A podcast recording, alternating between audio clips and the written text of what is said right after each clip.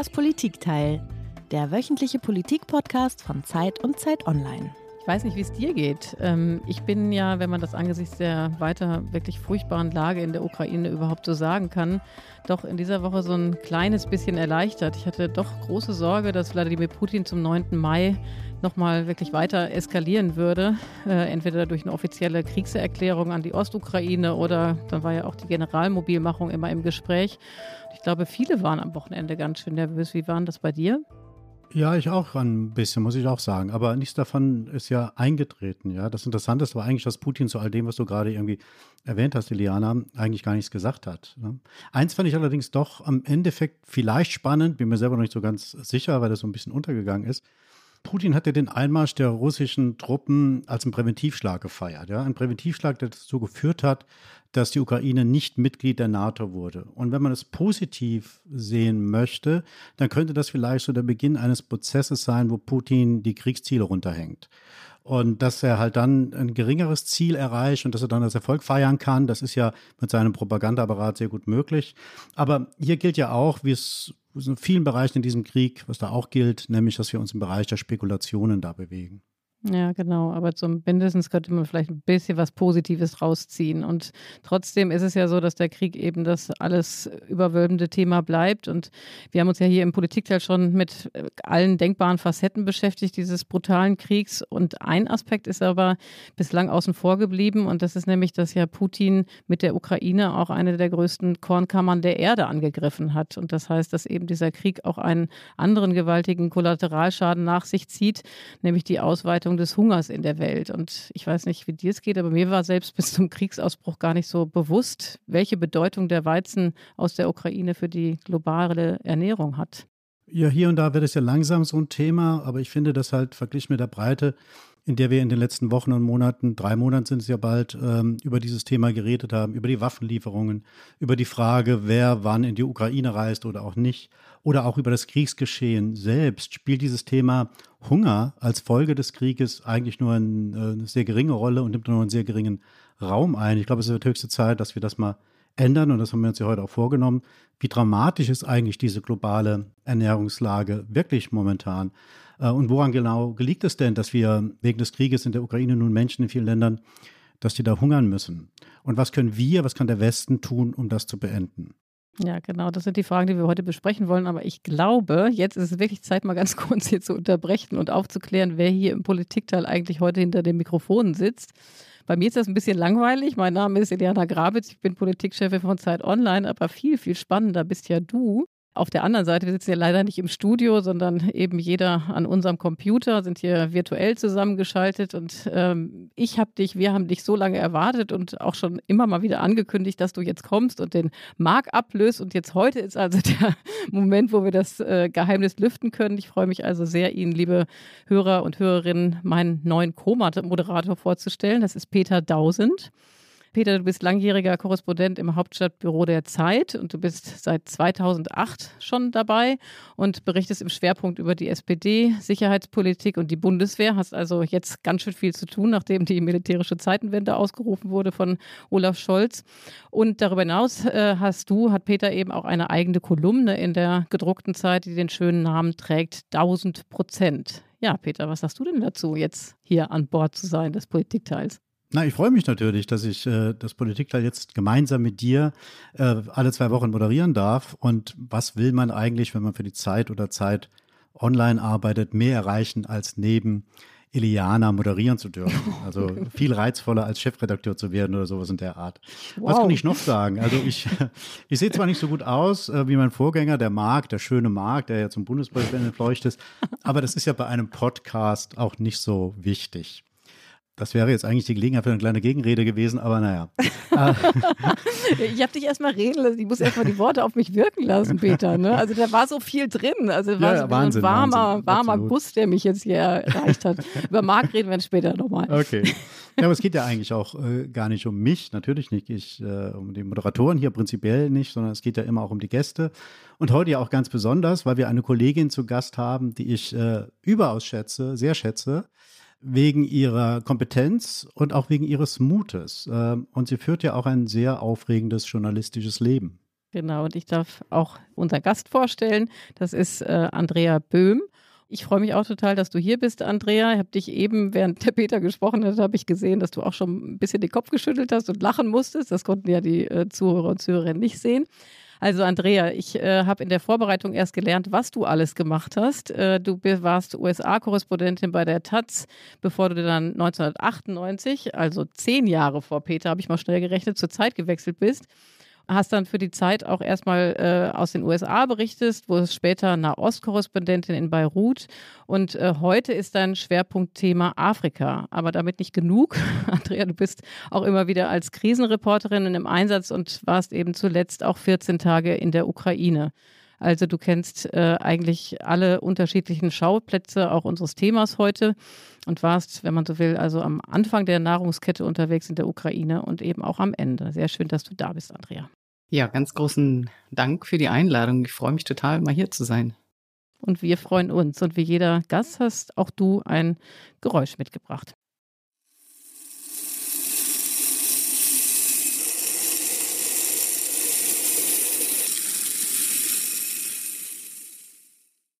Na, was haben wir denn da gehört?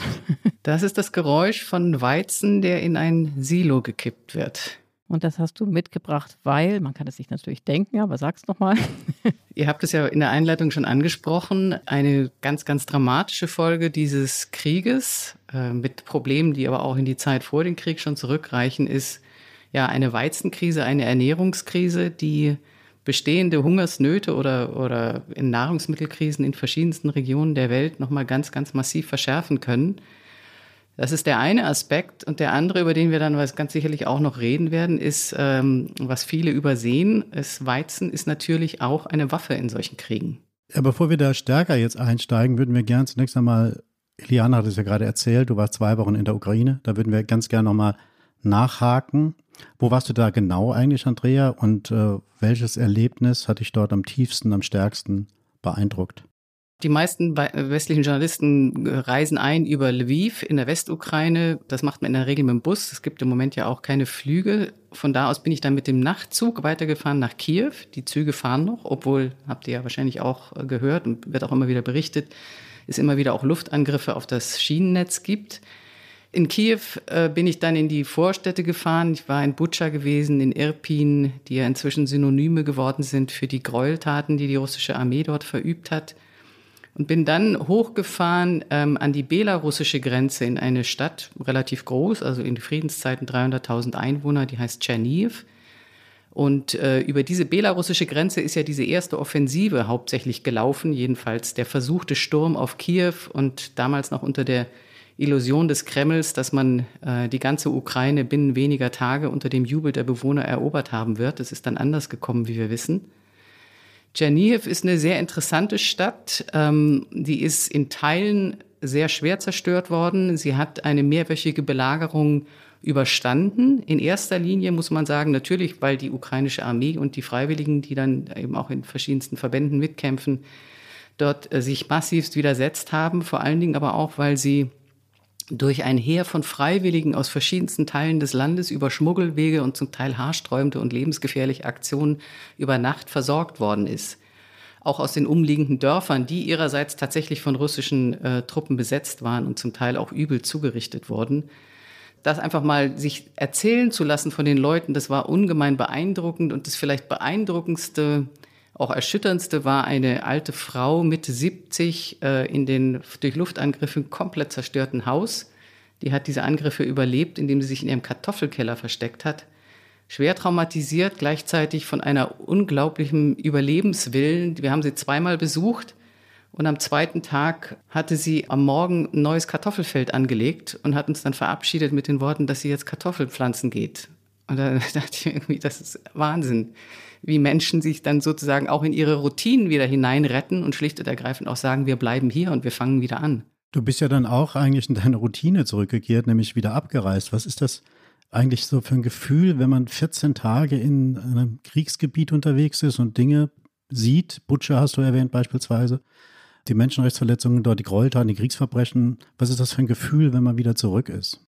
Das ist immer, das ging mir in der Zeit im Nahen Osten auch schon so, das ist immer ein sehr, sehr bizarr, um es milder auszudrücken, ein bizarres Gefühl, weil man, man hat eine gewisse Erleichterung, dass man sich sozusagen rausziehen kann. Man hat ein schlechtes Gewissen, weil man eine Zeit lang wirklich die ganzen Geschichten und die Erfahrungen und auch so ein bisschen das Gefühl, was es heißt, unter diesen Zuständen überleben zu müssen, natürlich mit den Leuten dort teilen kann. Und dann, ja, äh, ist es das Privileg der Auslandsjournalisten, dass sie sich wie so ein Cutter aus einem schlechten Film einfach rausschneiden können, indem sie wieder gehen.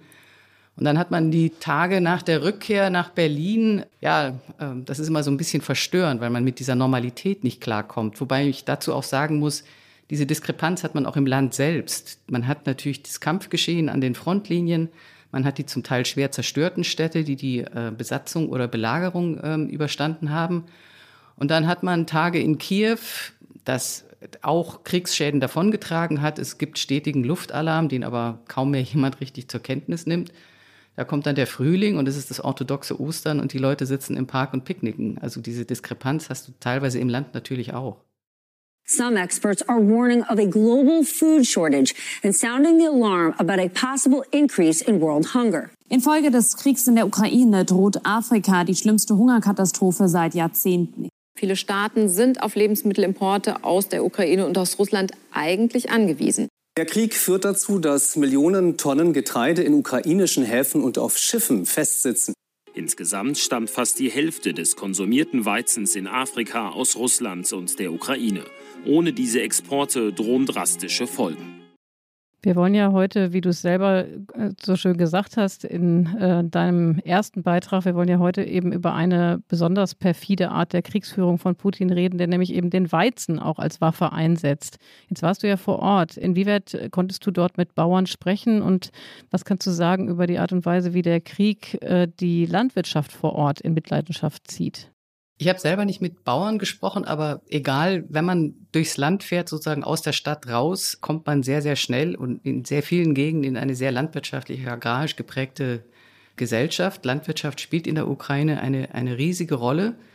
Wie der Krieg das jetzt alles sozusagen beeinflusst, das ist zum einen natürlich in diesen äh, Beiträgen, die er eingespielt hat, wurde es schon angesprochen, die Ukraine ist tatsächlich eine der Kornkammern Europas, auch für die Versorgung mit Weizen, aber auch anderen ähm, ähm, äh, mit äh, Pflanzenöl zum Beispiel oder auch Mais für große Teile der Welt. Ist es noch gar nicht so lange, also diese sehr, sehr massiven Produktivitätssteigerungen in der Landwirtschaft, die liegen erst ein paar Jahre zurück. Natürlich ist das ganz, ganz massiv betroffen durch den Krieg. Zum einen, weil auch Felder beschossen wurden und jetzt nicht mehr bearbeitet werden können, weil viele Männer, die vorher in der Landwirtschaft gearbeitet haben, jetzt äh, in die Armee eingezogen worden sind, weil Traktoren beschädigt wurden, weil die Traktoren, die jetzt eigentlich im Frühjahr aufs Feld müssten, um der, den Weizen, der im Herbst ausgesät worden ist, zu düngen, damit es wirklich eine gute Ernte gibt, nicht fahren können, weil das ganze Benzin für den Krieg gebraucht wird. Zum Teil sind Felder vermint und äh, in den umkämpften Gebieten, jetzt gerade im Osten, aber auch in der Südukraine, hat man jetzt in den letzten Tagen auch immer wieder gehört, dass die russische Armee gezielt Weizenvorräte plündert und nach Russland transportiert und auch die Infrastruktur für Getreide, also zum Beispiel Speicher, bombardiert. Und das ist natürlich, hat eine ganz, ganz massive Auswirkung, denn wie auch in den Beiträgen schon gesagt wurde, diese beiden Länder, Russland und die Ukraine, ähm, sind sozusagen verantwortlich für insgesamt, glaube ich, ungefähr ein Drittel des gesamten Weizenexports in der Welt. Das ist nicht der gesamte konsumierte Weizen, aber das ist das, was exportiert wird. Und gerade Russland hat in den vergangenen ja, zehn Jahren ähm, versucht, sich insofern eine Monopolstellung zu ähm, schaffen. Also es ist der größte, weltweit größte Weizenexporteur, indem es vor allen Dingen arme Länder, die sehr stark von Getreideimporten abhängig sind, an sich gebunden hat. Die Ukraine hat das zum Teil auch getan, indem sie einfach exportiert. Und ein ganz wichtiger Aspekt dabei ist auch, wenn es dann zu den großen Krisen und Nöten kommt, man also tatsächlich dann akut Nahrungsmittelhilfe leisten muss, dann ist immer ein UN-Programm zuständig, das nennt sich das Welternährungsprogramm.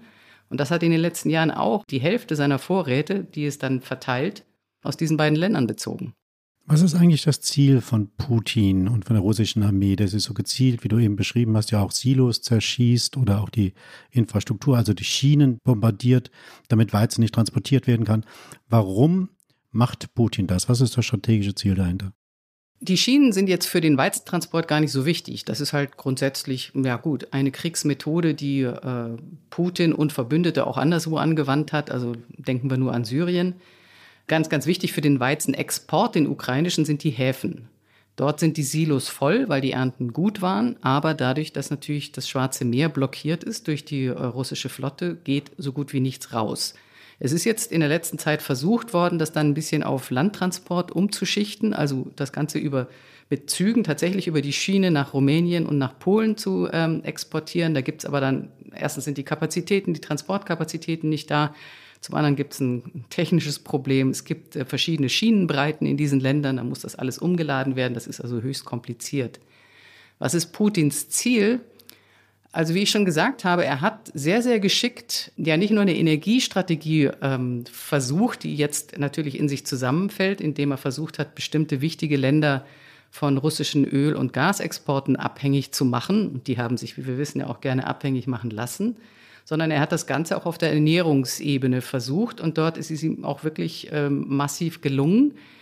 Es gibt, und das ist ein ganz wichtiger Aspekt, der mir auch lange nicht klar war und den ich erst jetzt langsam so ein bisschen recherchiert habe, ein, wie soll man sagen, eine Kriegsbeute oder ein, ein Kriegsziel könnte sein, auch wenn es so von Moskau offiziell nicht formuliert worden ist bisher, tatsächlich äh, einige der sehr fruchtbaren Ackerbaugebiete der Ukraine unter, unter ihre Kontrolle zu bekommen. In der Ukraine gibt es das, was man die schwarze Erde nennt. Das ist ganz, ganz besonders fruchtbarer Boden.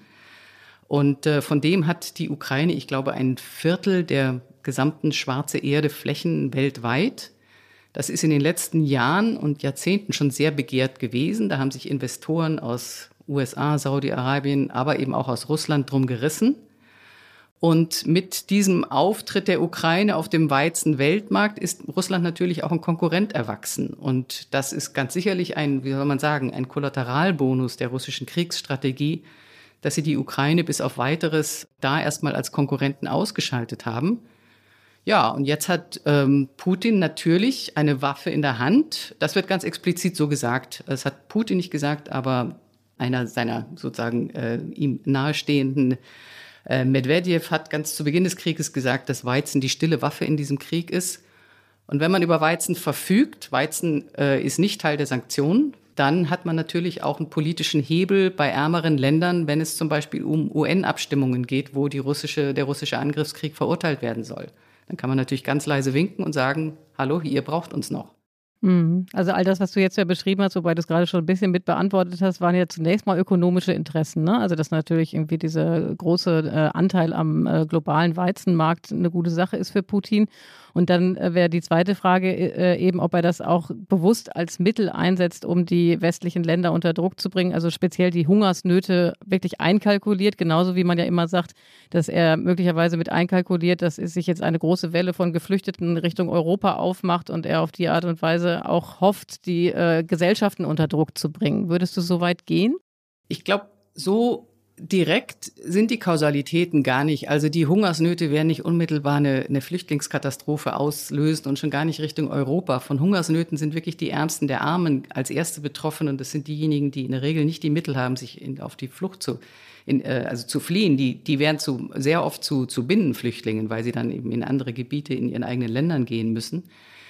Was Putin, glaube ich, ganz, ganz geschickt macht, ist, dass er mit der Panik, die wir auch in diesen eingehenden ähm, Audiobeiträgen gehört haben, die entstanden ist durch den Krieg, dadurch, dass es jetzt eine gewisse Verknappung gibt, dass tatsächlich natürlich das WFP, das Welternährungsprogramm jetzt ganz, ganz massiv warnt, es könnte Hungersnöte geben, dass durch solche ja, äh, ersten Reaktionen auf Krisen wie diesen Krieg, aber sofort ohnehin fast automatisch, reflexartig die Preise äh, auf dem Weltmarkt in die Höhe schießen, dass er mit dieser Angst vor der Preiserhöhung ganz gezielt arbeitet. Im März sind die Preise für, also kurz sozusagen unmittelbar nach Ausbruch des Krieges, ähm, für äh, Weizen, ich glaube, um 20 Prozent gestiegen. Das ist ein gigantischer Anstieg. Sie sind dann im April, hat sich das alles ein bisschen beruhigt, dann ist es wieder ein bisschen runtergegangen. Und dann kommt Putin ganz offiziell mit so einer Ansage, hm, es könnte aber auch jetzt eine Krise mit Düngemitteln geben. Russland ist nämlich auch ein großer Exporteur von Düngemitteln. Und mit solchen Äußerungen, wir kennen das ja aus den Finanzmärkten, kann man natürlich so eine Preisentwicklung sofort wieder in die Höhe treiben. Wir westlichen, wir reichen Länder haben Möglichkeiten, das auszugleichen, obwohl auch hier viel davon die Rede ist, dass die Lebensmittel teurer werden. Das stimmt ja auch. Aber wir haben andere Importmöglichkeiten, beziehungsweise wir haben ja selber auch große Anbaumöglichkeiten. Das ist wirklich eine große Krise für die Armen. Und es ist natürlich dann eher so ein strategisches Momentum. Was überlegt sich jetzt Deutschland? Was überlegt sich die EU, um die ärmeren Länder die ohnehin sehr verhalten reagiert haben bei äh, der Verhängung von Sanktionen gegen Russland, um die sozusagen so weit zu unterstützen, damit ihnen auch klar ist, es sollte natürlich nicht nur ein politisches Nutzenkalkül sein, sondern aus ethischen Gründen sollte man das sowieso machen. Wie kann man die in dieser Lebensmittelkrise so unterstützen, dass sie nicht das Gefühl haben, dass sie in diesem Krieg, wenn sie die eine oder andere Seite beziehen, dass sie draufzahlen müssen, beziehungsweise mit Hungersnöten und dann auch massiven politischen Unruhen rechnen müssen? Ja, aber das hat ja aber auch eine Kehrseite, wenn ich mal, mal kurz nachfragen darf, was du eben gesagt hast. Du sagtest, äh, Prinzip hat ja Erpressungspotenzial, wenn es um Abstimmungen in der UN gibt. Also wer sich im Sinne Moskaus verhält, der bekommt dann Weizen. Auf der anderen Seite, Putin ist ja ein Paria im Westen. Er hat ja kaum noch Länder, mit denen er, äh, mit denen er geachtet wird. Ich glaube, waren sechs oder sieben, die in, bei der UN das nicht verurteilt haben. Er schafft sich doch dadurch auch neue Feinde. Er müsste da auch ein strategisches Interesse daran haben, äh, Unterstützer zu gewinnen. Und er macht sich ganze Kontinente zum Feind, wenn er Afrika so unter Druck setzt. Ist es, spielt das keine Rolle bei seinen strategischen Überlegungen? Also es waren insgesamt, ich glaube, nur fünf Länder bei der Abstimmung der Generalversammlung, die äh, sich gegen eine Verurteilung ausgesprochen haben. Dann gab es eben sehr viele Enthaltungen. Die waren so ein bisschen das Problematische. Die fünf, das sind die Usual Suspects. Syrien, Nordkorea, Eritrea und Belarus, glaube ich. Moskau macht das sehr viel subtiler und raffinierter, als einfach zu sagen, wenn ihr nicht das und das tut, kriegt ihr keinen Weizen mehr. Äh, es gibt, ich kriege das jetzt sehr stark aus äh, Kontakten in, in afrikanische Länder mit, äh, die dortigen russischen Botschaften und verschiedenste andere ins, äh, Gruppierungen, die vor allem da soziale Medien versorgen mit, ja, wir würden natürlich auch sagen, Fake News, sind sehr, sehr erfolgreich darin zu sagen, ihr habt hier ein Problem mit euren Preisen, ihr könnt euch das Brot deswegen nicht mehr leisten, weil der böse Westen uns mit Sanktionen belegt hat. Das ist alles die Schuld der NATO und des Westens.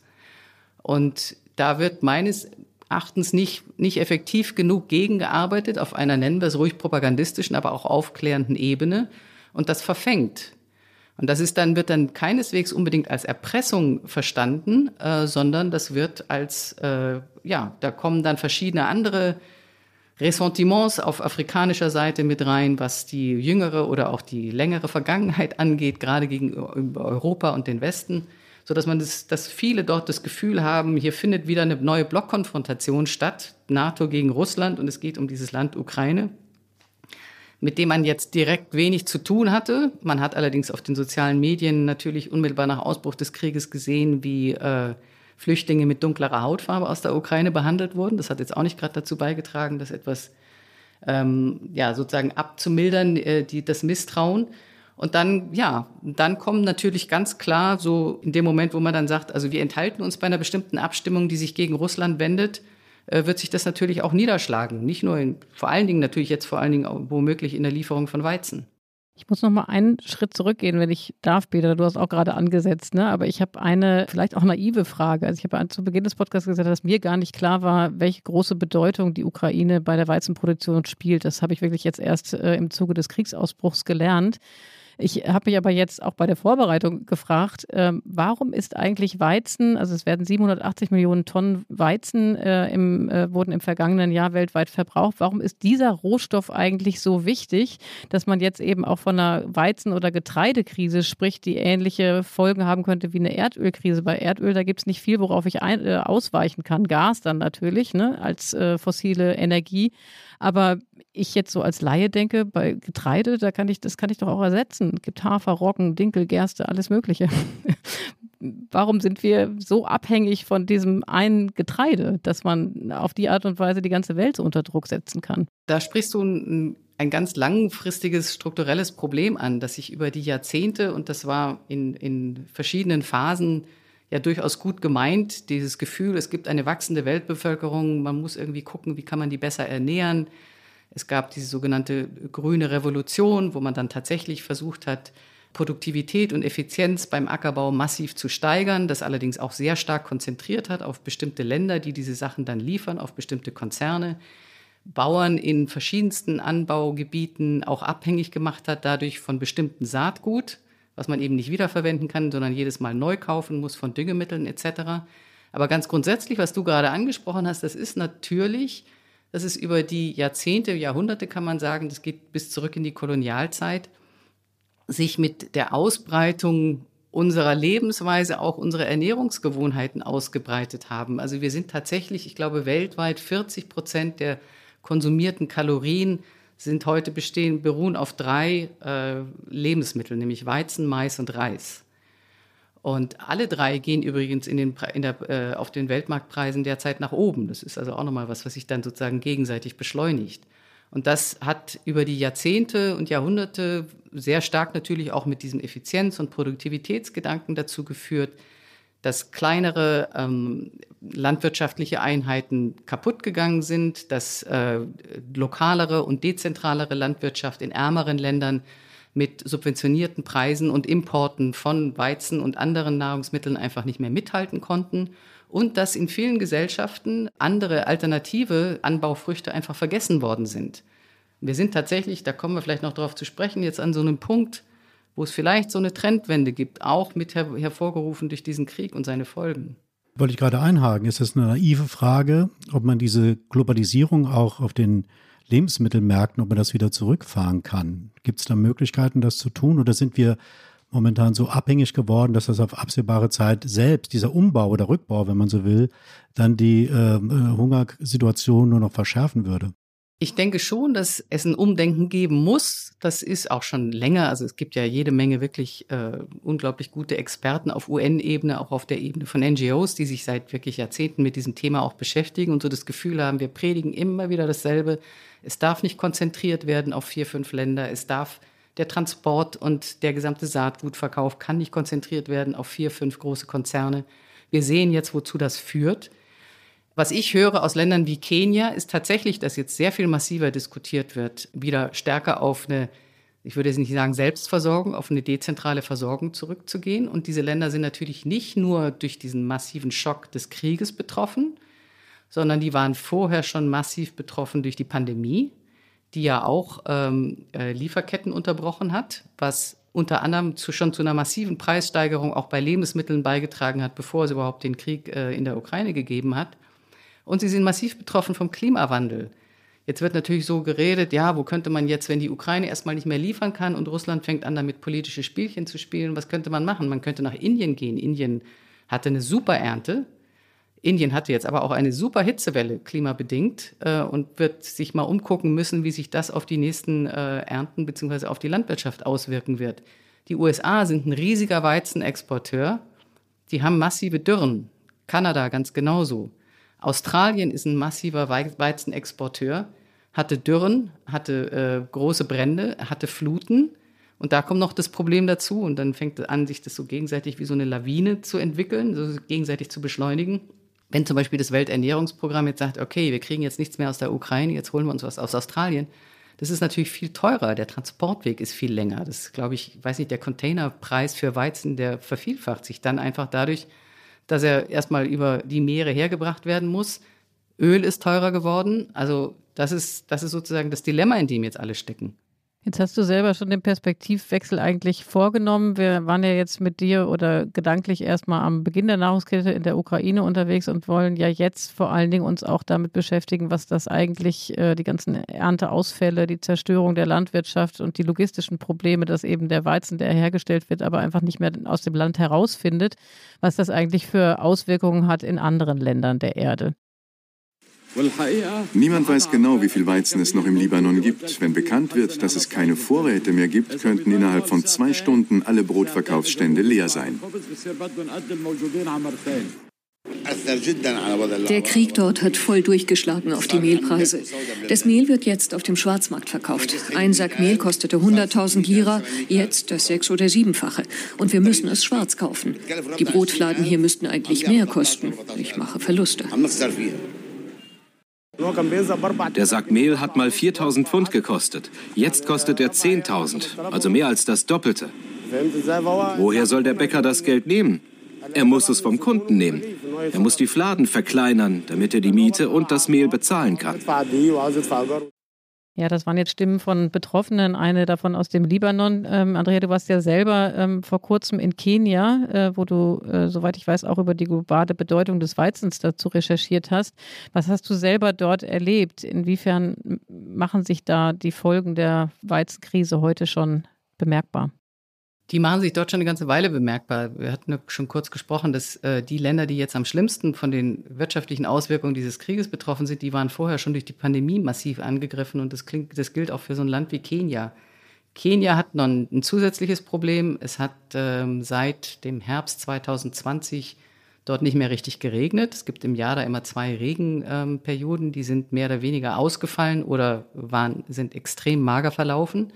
Das heißt, es gibt in der ganzen Region, auch in den Nachbarländern, Äthiopien, Somalia, eine der schlimmsten Dürren. Das ist eindeutig mit eine Folge des Klimawandels. Und das trägt dann natürlich in dieser Kettenreaktion mit dazu bei, dass äh, also zum einen gerade die, die äh, Viehhirten und Viehnomaden ja im Prinzip mit ihrer Lebensweise komplett am Ende sind, weil sie alles Vieh verloren haben. Das ist dann, führt dazu, wenn ich kein Vieh mehr habe, kann ich nicht mehr auf den Markt gehen, um was zu verkaufen. Dann habe ich auch kein Geld mehr, um mir notfalls andere Nahrungsmittel, also in dem Fall zum Beispiel Weizen oder Mais zu besorgen, um mich dann von dem zu ernähren und, und so eine Trockenperiode zu überbrücken. Und das führt äh, nicht nur in diesen ärmeren ländlichen Regionen zu jetzt so langsam an den Rand einer wirklichen Not, Notlage, sondern das gilt aber auch für die kenianische Mittelschicht, die einfach selbst immer mehr Geld ausgeben muss für Nahrungsmittel. Also das ist auch so ein Punkt, den man sich immer wieder vergegenwärtigen muss. Für reichere Menschen ist es nicht so ein großes Problem. Wir geben ohnehin etwas weniger Geld oder relativ wenig Geld für unsere Ernährung aus. Ärmere Menschen, für die ist es zum Teil die Hälfte oder mehr ihres Einkommens. Wir reden jetzt eben auch von Leuten, die während der Pandemie kein Einkommen mehr hatten, äh, währenddessen die Preise schon gestiegen sind und die jetzt wirklich ein richtiges Problem haben, was sie dann natürlich durch Improvisieren und Ausgleichen zu lösen versuchen. Also ich habe dann in Nairobi mit Leuten gesprochen, die man zur Mittelschicht zählen würde. Bei uns, glaube ich, würde man Prekariat sagen, aber die sagen, ja, wie gleiche ich das aus? Ich schicke meine Kinder nicht mehr in die Schule, weil ich das Schulgeld nicht bezahlen kann, aber mit dem Schulgeld kann ich dann dafür meine Familie noch mal eine Woche ernähren. Und das sind dann so die Kettenreaktionen in solchen Ländern. Und ist es wirklich so, man sagt das ja, ne, es sind immer diese Begriffe, es ist eine Dürre, die Leute hungern. Also ist das wirklich so, dass wenn du da vor Ort warst, ähm, vielleicht auch mit den Leuten auf dem Land gesprochen hast, ich weiß nicht, wo du da warst, aber dass du siehst, dass Tiere verenden, also dass Leute wirklich auch mit dem Leben dafür bezahlen? Das sieht man in Kenia schon sehr deutlich. Also ich war in Turkana, das ist im obersten Norden, das ist wirklich so Halbwüste oder Trockensavanne und in Garissa, das ist im Osten, das grenzt an Somalia an und habe da jeweils vor allen Dingen mit, äh, mit so Viehhirten oder sogenannten Halbnomaden, Nomadinnen gesprochen, äh, für die jetzt durch die Anhäufung der Dürren, die ohnehin schon seit Jahren stattfindet, ohnehin klar ist, dass ihre, ihre Lebensweise so eigentlich nicht mehr, nicht mehr durchhaltbar ist. Und man, man sieht das ganz klar. Äh, man sieht die Tierkadaver überall. Sie versuchen sie einzusammeln und, und verbrennen sie dann, versuchen noch irgendwas mit den, mit den Fellen zu machen, aber, aber das, sieht man, das sieht man überall sie sind selbst noch nicht in dem, was man äh, sozusagen auf UN-Ebene oder auf Ebene des WFP als eine akute Hungersnot äh, bezeichnen würde. In diesem Stadium befinden sie sich noch nicht. Aus Somalia gibt es bereits Berichte, dass vor allen Dingen Kinder verhungern und es trifft ja dann auch immer vor allen Dingen Kinder, die also unter fünf Jahren. Aber ich habe mit Dorfgemeinschaften gesprochen, mit Frauen, Dorfältesten, die halt sagen, ja, ich meine, eine Mahlzeit am Tag mehr gibt's nicht mehr. Das kann man dann schon als Hunger bezeichnen. Du hast ja vorhin beschrieben, Andrea, dass ähm, genau die Ärmsten der Armen ja am stärksten davon betroffen sind. Jetzt ist es aber auch so, was du auch gerade eben angesprochen hast, dass der Mittelstand in diesen Ländern natürlich befürchten muss, auch abzusacken. Und es waren ja auch in der ersten Flüchtlingskrise, die wir aus Afrika erlebt haben, waren ja auch sehr viele äh, Menschen dabei, die aus der Mittelschicht kamen. Also ist nicht doch damit zu rechnen, dass sich mehr und mehr, bevor die Situation noch schlechter wird für diese Leute, aus der afrikanischen Mittelschicht in Subsahara-Afrika aus verschiedenen Gesellschaften dann doch aufmachen in Richtung Norden? Also ich meine, dass sich immer wieder oder mehr Leute aufmachen werden Richtung Norden, das können wir gar nicht verhindern. Das ist mal grundsätzlich äh, die erste Flüchtlingskrise, also 2015, die du angesprochen hast, äh, das waren ja vor allen Dingen Flüchtlinge aus, aus Syrien und in der Tat tatsächlich relativ gut ausgebildete, äh, mit Infrastruktur vertraute Leute aus der Mittelschicht, was aber damals tatsächlich auch wohl eine Rolle ge gespielt hat, also ein sogenannter Push-Faktor war, war der Umstand, dass das äh, Welternährungsprogramm seine Rationen, die geben dann so Karten aus, mit denen man selber dann auch einkaufen gehen kann, aufgrund äh, von ähm, eigenen mangelnden Finanzmitteln ähm, reduzieren musste. Und dass das für bestimmte Familien zumindest den Effekt hatte, dass sie gesagt haben, wenn wir schon nicht alle gehen können, wenn wir jetzt nicht mal mehr unsere Kinder hier ernähren können, dann schicken wir wenigstens einen, in der Regel den ältesten Sohn los, der soll irgendwie versuchen, das nach Europa zu schaffen. Also der Konnex, den du da aufmachst, der ist natürlich da. Ich glaube, vor Ort in den äh, afrikanischen Ländern, über die wir jetzt so sprechen, Afrika, Tansania etc., in den Großstädten, die große Angst natürlich bei der politischen Elite, die immer auch ein gerüttelt Maß an Mitverschulden an solchen Situationen trägt, das muss man auch immer ganz klar betonen. Die große Angst ist natürlich, dass dort etwas passiert wie 2011 im arabischen Raum.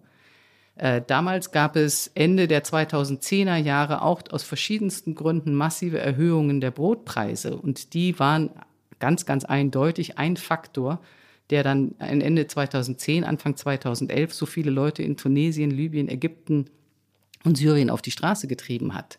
Und das ist natürlich bei den Eliten in den äh, ärmeren Ländern, das sind ja in der Regel nicht unbedingt lupenreine Demokraten, eine ganz, ganz große Angst, dass sie eben selbst auch hoch verschuldet, wie sie sind, betroffen durch die Pandemie, nicht mehr die Möglichkeit haben, diese gigantischen Preissteigerungen aufzufangen und die Leute auf die Straße gehen, was sie in Kenia schon im Februar vor Anfang des Krieges in der Ukraine gemacht haben. Mhm. Du hast ja äh, gesagt, dass natürlich hier zwei oder sicher wahrscheinlich mehrere Faktoren zusammenkommen. Einerseits natürlich auch die Klimakrise, dann die Corona-Krise und jetzt eben auch noch der Krieg. Mich würde interessieren, äh, wie blickt denn ein Land wie Kenia auf den Ukraine-Krieg? Also wir haben das ganze, diese ganze Debatte darum hat ja auch was sehr eurozentristisches. Ne? Für uns gibt es im Grunde genommen kaum ein anderes Thema seit dem, seit dem Kriegsausbruch äh, Ende Februar. Wie äh, wird das in, in den afrikanischen Ländern diskutiert?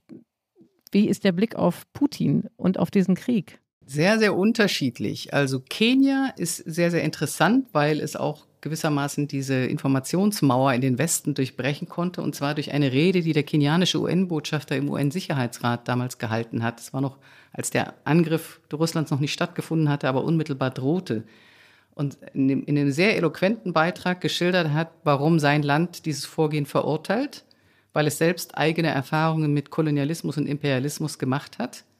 Er hat gleichzeitig allerdings auch darauf betont, dass man also immer darauf setzt, irgendwie zu verhandeln, äh, Mediation versuchen, also das Ganze mit friedlichen Mitteln zu lösen. Aber es war eine sehr, sehr explizite Stellungnahme gegen die russische Aggression. Das hatte übrigens zur Folge, dass der äh, betreffende Botschafter Martin Kimani heißt er dann äh, einen, glaube vermutlich auch mit russisch inszenierten Shitstorm erleben musste in den sozialen Medien. Also darauf reagiert man dann auch sehr schnell von russischer Seite. Es gab durchaus auch weitere Länder, die sich ähm, ausdrücklich gegen ähm, den Angriffskrieg ne, ausgesprochen, die ihn verurteilt haben. Wie gesagt, den Sanktionen hat sich kein einziges afrikanisches Land bislang angeschlossen. Da steht für die selbst zu viel auf dem Spiel. Und es gibt andere Länder, wie zum Beispiel Südafrika, die haben eine gemeinsame Geschichte mit der Sowjetunion, weil die damals den Kampf gegen die Apartheid unterstützt hat. Länder wie Angola und Mosambik erinnern sich, dass in ihren Befreiungskriegen die Sowjetunion auf ihrer Seite war. Äh, es gibt eine sehr, sehr gute russische Propagandastrategie, die zum Teil mit Fake-Fotos Putin an Seiten der ähm, Revolutions- und Unabhängigkeitshelden stellt, also wo er nie gewesen ist, aber all sowas funktioniert dann natürlich auch, um eine öffentliche Stimmung zu erzeugen.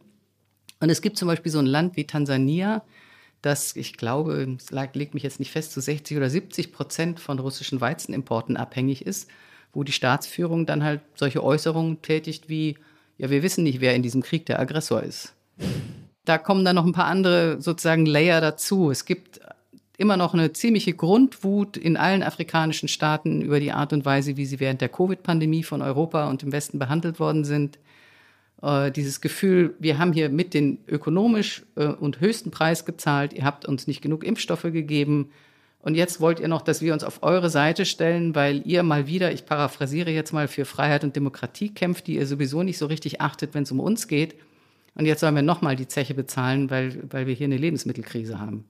Ich wollte noch mal einmal nachhaken bei der großen Abhängigkeit von verschiedenen afrikanischen Ländern oder auch Ländern im Nahen Osten von russischen oder ukrainischen Weizen ich frage mich, wie, wie kam das dazu? Also wir haben uns abhängig gemacht beim äh, Erdöl und beim Erdgas. Äh, darüber wird viel berichtet. Ja, ähm, ich weiß oder ich habe es gelesen in einem Artikel, den du gerade geschrieben hast für die gedruckte Zeit, dass der Libanon beispielsweise mal äh, die Weizenkammer oder auch eine große Weizenkammer der Erde war. Und die haben das komplett ad acta gelegt, die Produktion, wenn ich das jetzt richtig wiedergebe. Wie kam es denn zu dieser Entscheidung? Was, was war denn die Motivation dahinter? Das sind unterschiedliche Motivationen. Das, äh, diesen Beitrag zu, äh, zu, Libanon, also das hat meine Kollegin Lea Frese mit beigesteuert. Länder wie Ägypten und äh, Libanon und Ägypten ist der weltweit größte Weizenimporteur, glaube ich, waren tatsächlich mal Selbstversorger. In Ägypten geht das lange, lange zurück in äh, Kolonial- und äh, ja, diese verschiedenen historischen Epochen, wo die damalige ägyptische Führung dann irgendwann mal beschlossen hat, es gibt hier äh, eine Fruchtsorte oder eine Anbausorte, die bringt uns viel mehr Geld, nämlich Baumwolle. Und da begann sozusagen der ägyptische Abstieg vom Selbstversorgen hin zum, äh, zum äh, Nettoimporteur. Und das kombiniert mit einem, man muss sagen, gewaltigen Bevölkerungswachstum hat Ägypten komplett an den Weizentropf gelegt. Äh, und das ist für die ägyptische Führung, die eine autoritär-diktatorische ist, natürlich jetzt auch ein riesiges Problem, weil sie mehr Geld auftreiben muss, um ähm, Weizenpreise, um Brotpreise zu subventionieren und die Leute halbwegs ruhig zu halten. Im Libanon, ja, im Libanon ist es, glaube ich, eine Folge einer, wie soll man sagen, sehr ähm, prokapitalistisch orientierten Elite gewesen, die äh, sich komplett eigentlich aus diesem Aspekt der Ernährungsversorgung der eigenen Bevölkerung rausgezogen hat, die äh, den agrarischen Sektor komplett vernachlässigt hat und stattdessen eigentlich seit Jahrzehnten diesem Traum nachrennt, wir machen den Libanon zur Schweiz am Mittelmeer mit äh, Luxustourismus und vor allem Finanzwesen. Und da hat man äh, gewissermaßen die Versorgung der eigenen Bevölkerung mit Nahrungsmitteln oder mit dem Grundnahrungsmittel Weizen, das ist für den Nahosten, ist Brot einfach ähm, ja, heilig, äh, irgendwann völlig ad acta gelegt und hat sich abhängig gemacht. In dem Fall, glaube ich, hauptsächlich jetzt auch von ukrainischem Weizen. Im Libanon haben wir es auch mit komplettem Staatsversagen zu tun. Und dazu noch mit so einer kleinen Zusatzkatastrophe. Vielleicht erinnert ihr euch, im August 2020 gab es eine horrende Explosion im Hafen von Beirut. Selbst verschuldet, äh, muss man jetzt hier nicht weiter ausführen. Aber dabei sind die Weizensilos kaputt gegangen, die für das ganze Land sozusagen eigentlich immer den Speicher dargestellt haben. Das heißt, ähm, selbst wenn der Libanon das Geld hätte zu importieren und jetzt nochmal die Vorräte aufzufrischen, sie wissen überhaupt nicht, wo sie es hinlegen sollen. Und wird jetzt der Libanon auch die Konsequenzen ziehen, so wie das ja Europa jetzt tut, ne, dass wir alles dran setzen, um äh, beim Erdöl und beim Gas unabhängiger werden, äh, zu werden von Russland? Sind da ähnliche Entwicklungen zu erwarten? Im Libanon sehe ich das skeptisch, weil im Libanon sind solche Entwicklungen ganz ausschließlich auf die Initiativen auf der, aus der Zivilgesellschaft angewiesen. Es gibt schlicht und ergreifend keine funktionierende Staatlichkeit mehr, die sich darum wirklich ernsthaft kümmern würde. Äh, da wird es also letztlich sehr stark darauf ankommen, ob es weiterhin eine Notversorgung durch das Ausland gibt, also im Sinne von humanitärer Hilfe, und ob die Leute selber tatsächlich anfangen, dezentral, lokal wieder ähm, verschiedene äh, Lebensmittel selbst anzubauen, was sie zum Teil, es gibt ja eine gewisse Landwirtschaft, was sie zum Teil ja auch tun. Das ist ja auch Teil dieser Geschichte im, in der gedruckten Zeit, dass sie ähm, alte Saatsorten versuchen ähm, zu erhalten und sich vor allen Dingen auch unabhängiger zu machen von international verkauftem Saatgut und von Düngemitteln. Das sieht man da auch. Und man sieht es aber dann in Ländern wie in Kenia, wo es noch eine, schon eine leidlich funktionierende Staatlichkeit gibt, Dort gibt es jetzt auch wirklich unterstützte Programme. Es gibt einen wahnsinnig regen ähm, Start-up-Sektor von jungen Leuten, die versuchen, das Land, wie es so schön heißt, resilienter zu machen gegen solche Schocks, wie, wie sie der Ukraine-Krieg ausgelöst hat oder eben auch, äh, wie sie der Klimawandel immer weiter auslösen wird. Werbung. Diese Woche in der Zeit? Die Bücher des Frühlings. 16 Seiten blühende Fantasie. Von gefährlichen Liebschaften, einer Flucht auf dem Mississippi und magische Erzählkunst. Das Literaturspezial zur Buchmesse in Leipzig. Die Zeit, Deutschlands größte Wochenzeitung. Jetzt am Kiosk oder direkt bestellen unter zeit.de/slash bestellen.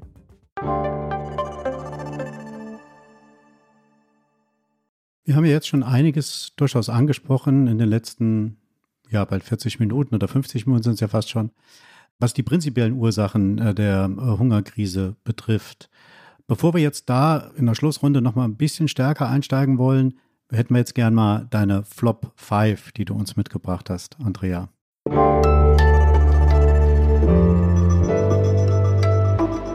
Die Flop 5.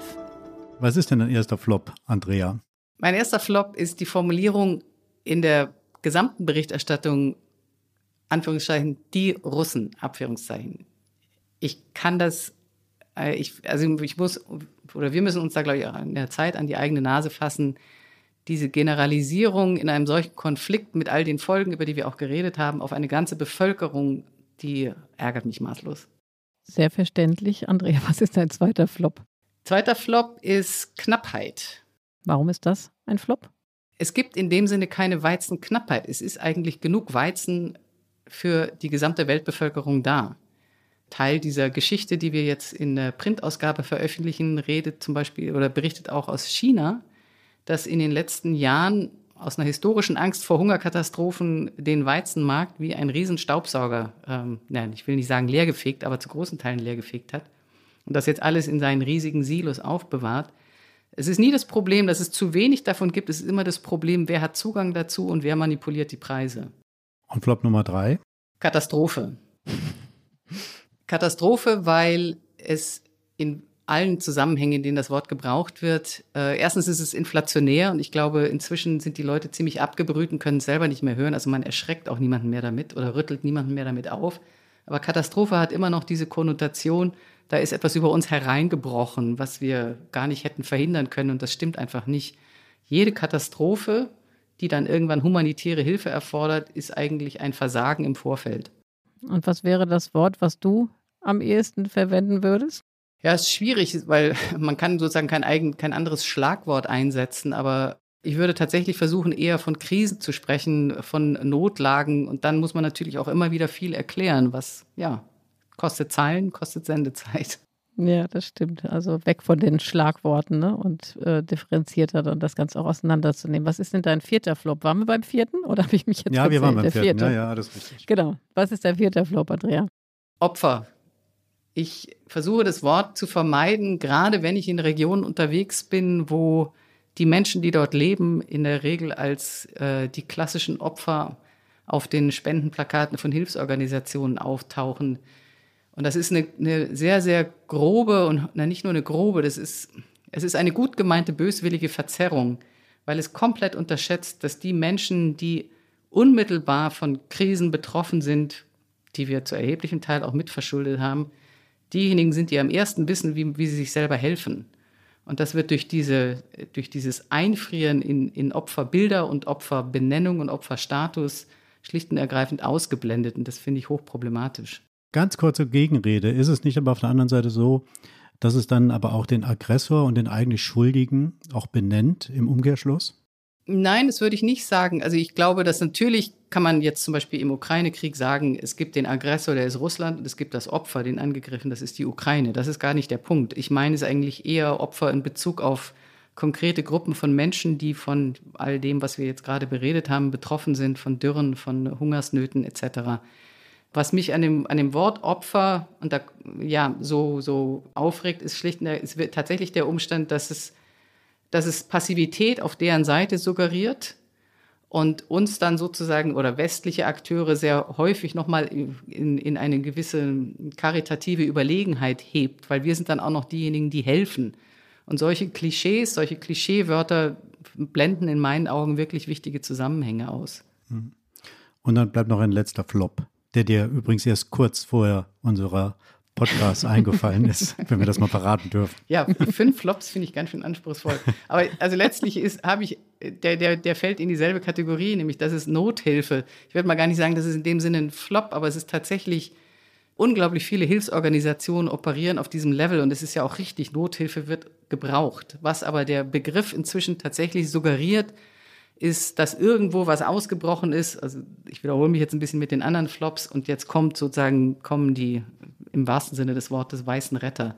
Nothilfe heißt tatsächlich immer, wenn ich Nothilfe leisten muss, dann heißt es, dass ich vorher in dem riesigen, oft unspektakulären Feld der Vorsorge, der Frühwarnsysteme, der Resilienz einfach nicht richtig gearbeitet habe. Also ich werde deine Texte jetzt auf jeden Fall noch intensiver lesen und gucken, ob eins dieser fünf Worte da auftaucht. Die werde ich dir dann unter die Nase halten. Und dann kriegst du ein Bier. Ja, äh, Peter, du hast es ja eben schon gesagt, wir wollen jetzt den letzten Teil äh, unseres Politikteils äh, darauf verwenden, dass wir uns vielleicht noch mal ein bisschen mit den Ursachen der Hungerkrise über den Krieg hinaus beschäftigen, aber vor allen Dingen auch grundsätzlich der Frage zu wenden, was man eigentlich jetzt tun muss, was der Westen tun kann, um das Problem anzugehen oder was die ganze Welt tun kann. Wir waren jetzt in unterschiedlichen Ländern und Erdteilen unterwegs in dieser Sendung. Über Deutschland haben wir noch gar nicht gesprochen.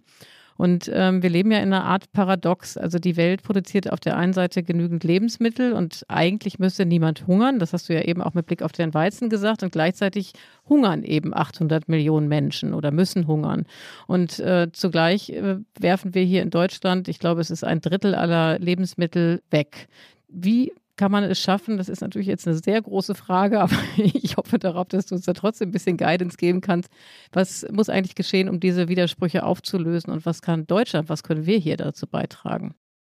Puh, ja, ich glaube, es gibt von Seiten von Journalisten, mich eingeschlossen, ja dann sehr oft so diese Attitüde, ihr müsst, ihr müsst, ihr habt nicht, ihr pennt ihr und so weiter. Also dieses leicht überlegen Getue gegenüber der Politik in solchen Krisen ich will jetzt bei dieser Krise, gerade was die, die Nahrungsmittelkrise als Folge dieses Krieges angeht, nochmal ganz kurz eine Lanze brechen. Ich glaube, dass äh, unter anderem äh, der Landwirtschaftsminister Cem Özdemir, aber auch einige Kollegen sehr, sehr schnell begriffen haben, worum es da geht. Ähm, die haben, glaube ich, innerhalb der ersten Woche nach Kriegsbeginn gab es schon so eine Art kleinen G7-Gipfel der Landwirtschaftsminister, der von Berlin aus einberufen wurde, um sich zu überlegen, was man da jetzt alles machen kann. Ich glaube, eine der wichtigsten Sachen, fangen wir mal mit, äh, mit dem leidigen Begriff der Nothilfe an. Es, man, es ist ja tatsächlich dann so, dass man in, in dem Stadium, in dem wir uns jetzt befinden, sehr, sehr massiv auf das Welternährungsprogramm angewiesen ist. Der Umstand, dass das Welternährungsprogramm nach wie vor sich für jede Krise das Geld zusammenbetteln muss von den sogenannten Donorländern, der ist eigentlich nicht hinnehmbar. Also es wird schon lange, lange gefordert im Zuge verschiedenster UN-Reformen, dass die ein festes Budget haben müssen, was dann bei Bedarf aufgestockt werden kann. Aber der Umstand, dass sie dass die dann natürlich auch reagieren müssen. Es fließt jetzt wahnsinnig Geld plötzlich für die Ukraine, aber sie kriegen kaum mehr was für den Jemen. Das sind so Sachen, die entstehen natürlich, wenn es, wenn es gewissermaßen ständig diese Battle-Tour gibt, auf die diese Organisationen angewiesen sind. Das wäre mal ein Punkt, um mit der Nothilfe anzufangen.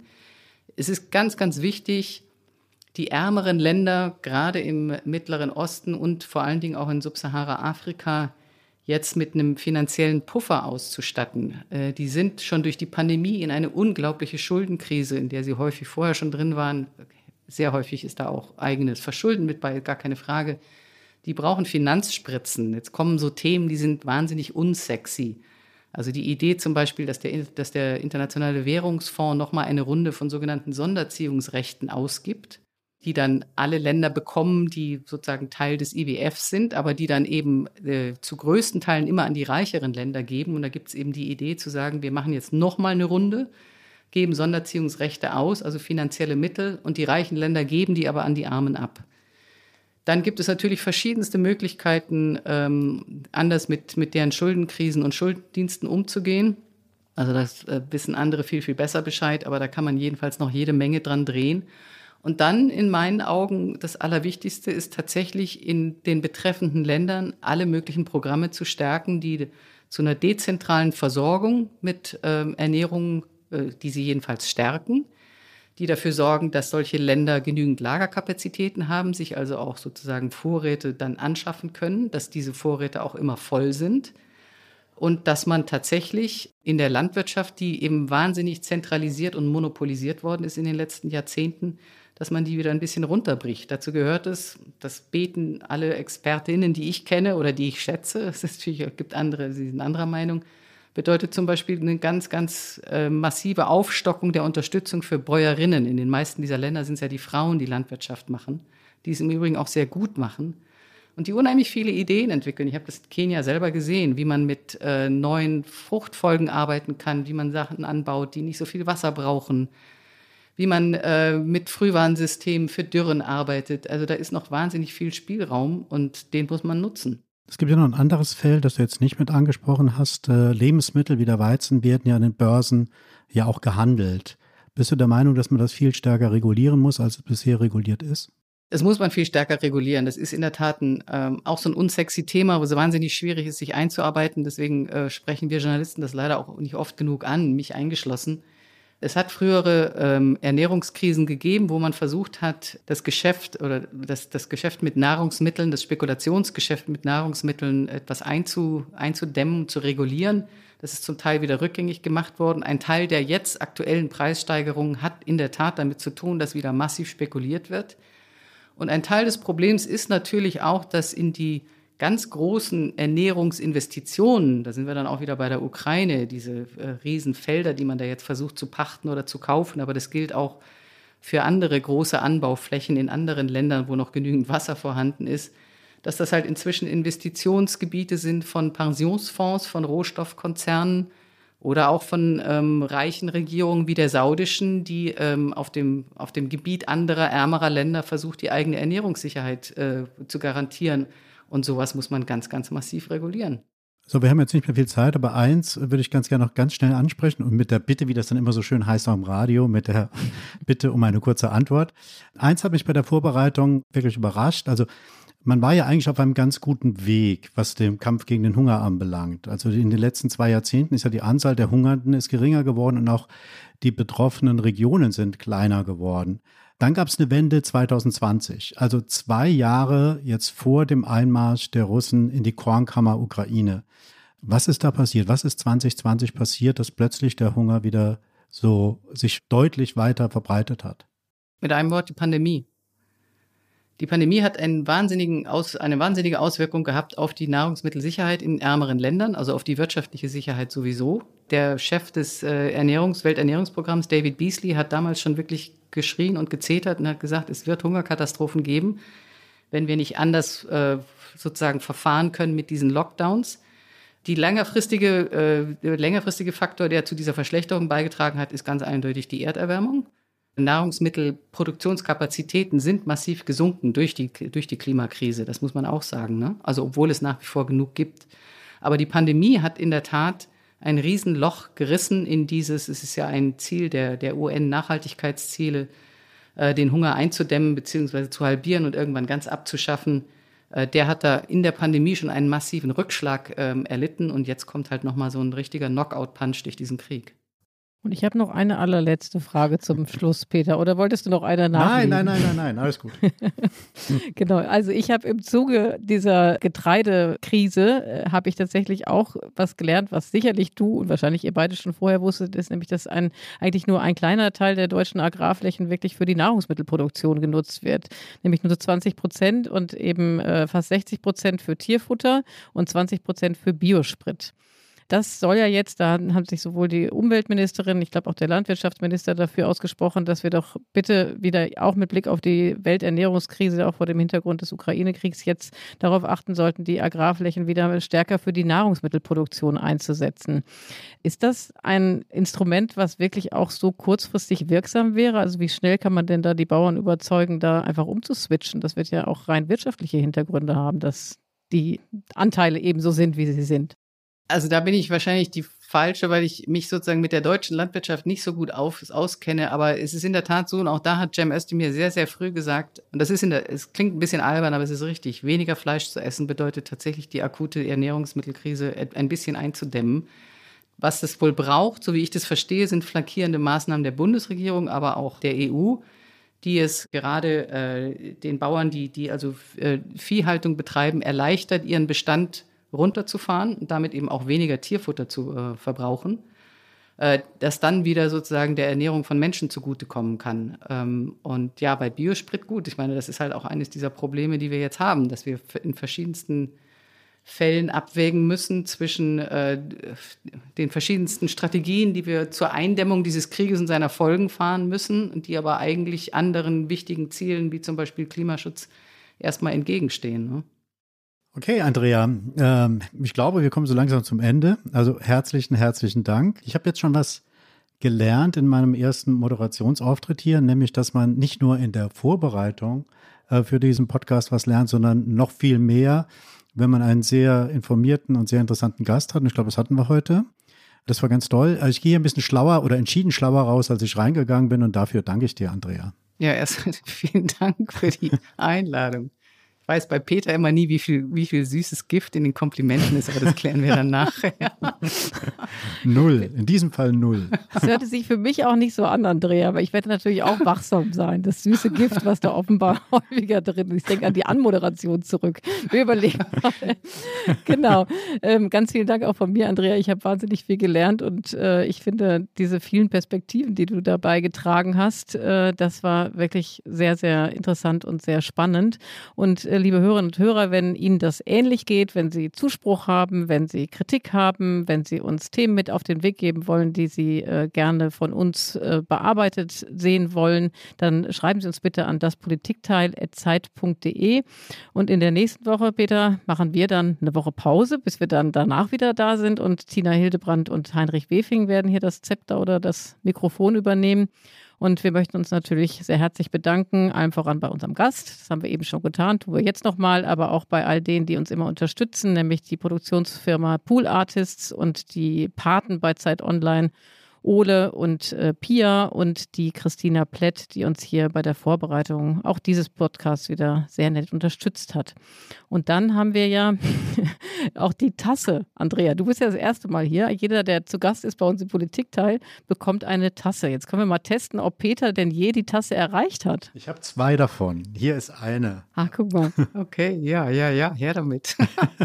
genau, es gibt nämlich den, es gibt den Coffee-to-Go-Becher von dem Politikteil. Das war nämlich über die Rolle von Marc unter anderem, dass er das dann immer in die Kamera gehalten hat. Und die wirst du natürlich auch bekommen. Ja, dann hat sich das schon alles gelohnt. genau. Und da bleibt uns, uns eigentlich nur, uns zu verabschieden.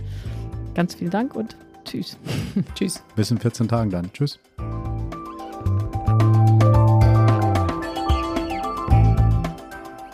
Das Politikteil ist ein Podcast von Zeit und Zeit Online, produziert von poolartists.de.